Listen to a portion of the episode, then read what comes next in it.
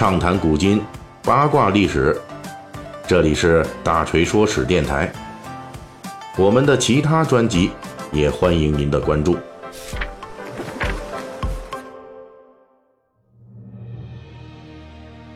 咱们节目开头呢，我们先跟大家说一个事情哈。那么最近很多粉丝呢问说，大锤，你这个大锤说史节目是不是开始收费了啊？其实呢不是，其实呢我们只是为喜马拉雅的呃 VIP 会员呢提供了一个叫会员抢先听的这么一个小功能啊。那么大锤说史呢最新更新的两期内容都会提前一周啊向 VIP 会员开放。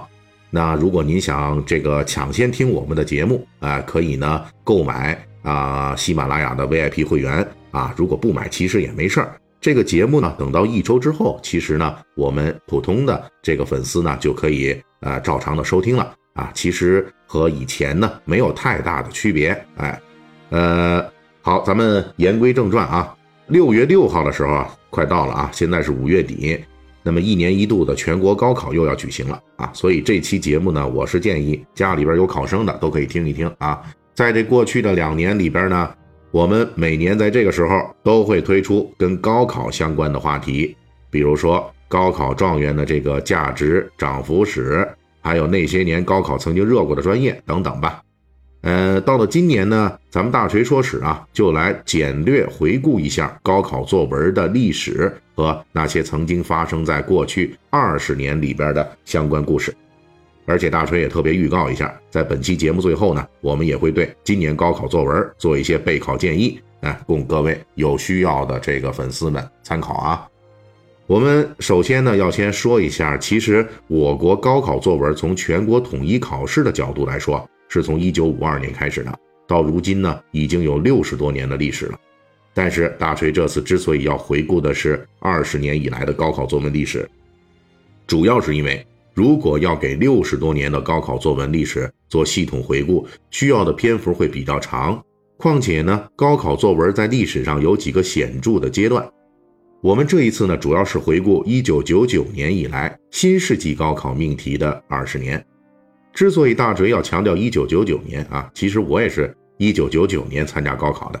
啊，是因为呢，在这个呃年头呢，正好是高考作文命题的分水岭啊。主要呢是一九九九年以后啊，以立意自定、角度自选、题目自拟为特征的三字原则，成为新世纪作文开放式发展的标志性的特征。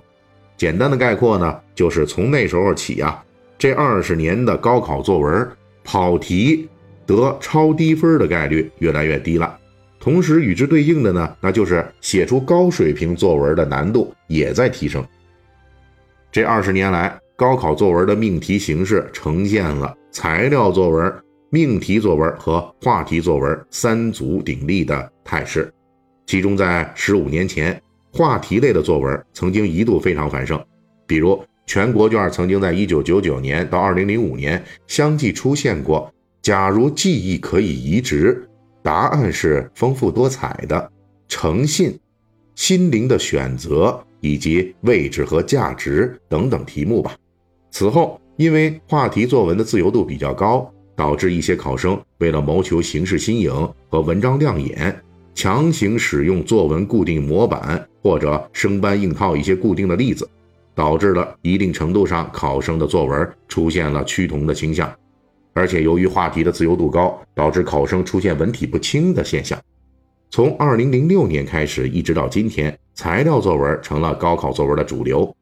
此外，命题作文也一直占有一定的比例，而且根据大锤的观察，如今的命题作文和材料作文有合流的趋势，也就是呢，都会安排一段材料给考生阅读，并根据这段材料展开作文写作。这些材料呢，一方面限定了考生的作文范围，同时也通过逐年缩小材料阅读量，让考生在规定的方向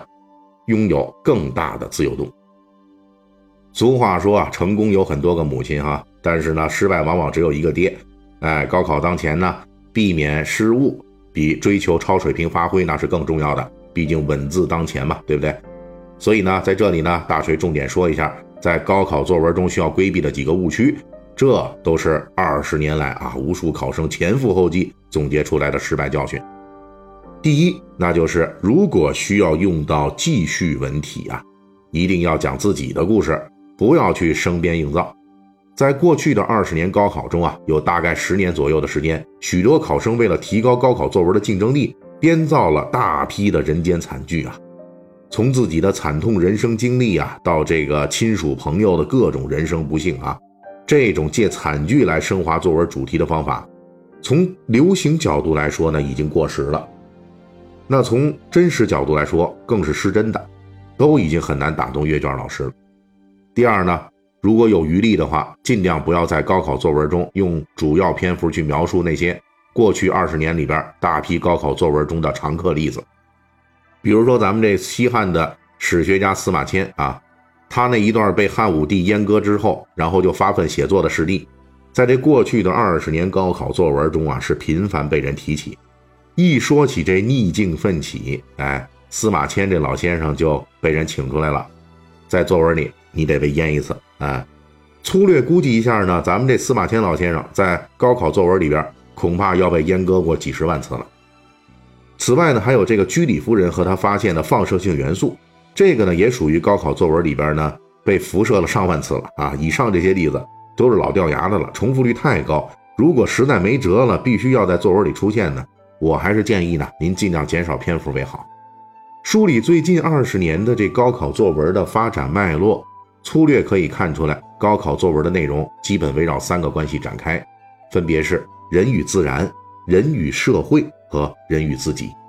所以呢，大锤在接下来的高考作文建议中，也分这三个关系来提供一下大概的建议。先说人与自然的关系类的作文，诸如环保类的话题。比如江苏卷二零一零年的绿色生活和二零一三年的探险者与蝴蝶之类的，都是可以提前准备的。其主要的写作原则就是要注意人与自然的和谐相处，这不是牺牲人或者牺牲自然一方就行的。而且自然中的很多都可以抽象出优秀的品格，这一类呢是比较好应付的，因为它完全可以简化为。像松树一样坚强，你怎么看？像海鸥一样坚忍，你怎么看？之类的这样的美德作文啊。再说人与社会的关系，这种作文是考生相对不好驾驭的，因为涉及到现实生活中的具体事件分析和处理应对，所以呢，需要提前准备好相应的分析角度和应对方法。比如，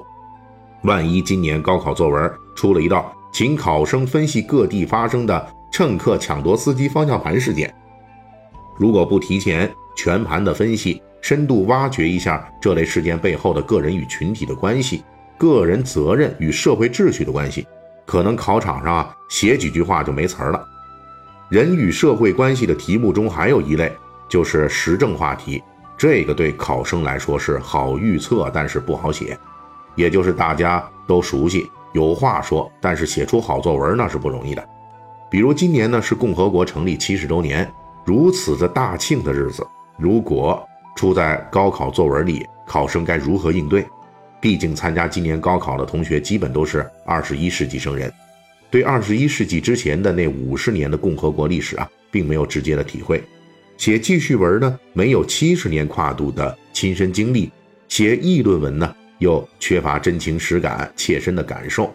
这种时候就要提前动动脑筋，可以弄一个经历七十年的家庭物件，讲述他的故事，或者呢，讲述家里几代人在吃穿住行领域的某个共同的爱好。基本原则就是从一个共通的七十年的东西来映射出二十一世纪新青年对七十年国家发展的整体感受。最后一类就是人与自我的范畴。这个主要是美德和领悟扎堆儿的地带啊，也是之前我们提到的这万能例子司马迁啊和居里夫人常住的领域。美德这一类作文啊，各位同学从小到大已经练过无数次了。这里边的大锤只提供相对比较新的例子，比如说去年去世的这斯蒂芬霍金，哎，他可以说呢是在身体状况不断恶化的同时，不断去探索宇宙的一位科学家。又比如现在很流行的一句话，叫“功成不必在我”，啥意思呢？其实今年四月公布的人类历史上第一张黑洞照片，就是从牛顿开始到爱因斯坦等多代科学家前赴后继努力的结果。而且在历史上呢，黑洞理论发展的几个关键人物啊，他们里边没有一个人活到了看到黑洞真容的这一天啊。总之，二零一九年高考即将到来，希望各位呢与之相关的听友们都能够心想事成，考出好成绩。本期大锤就跟您聊到这儿，喜欢听您可以给我打个赏。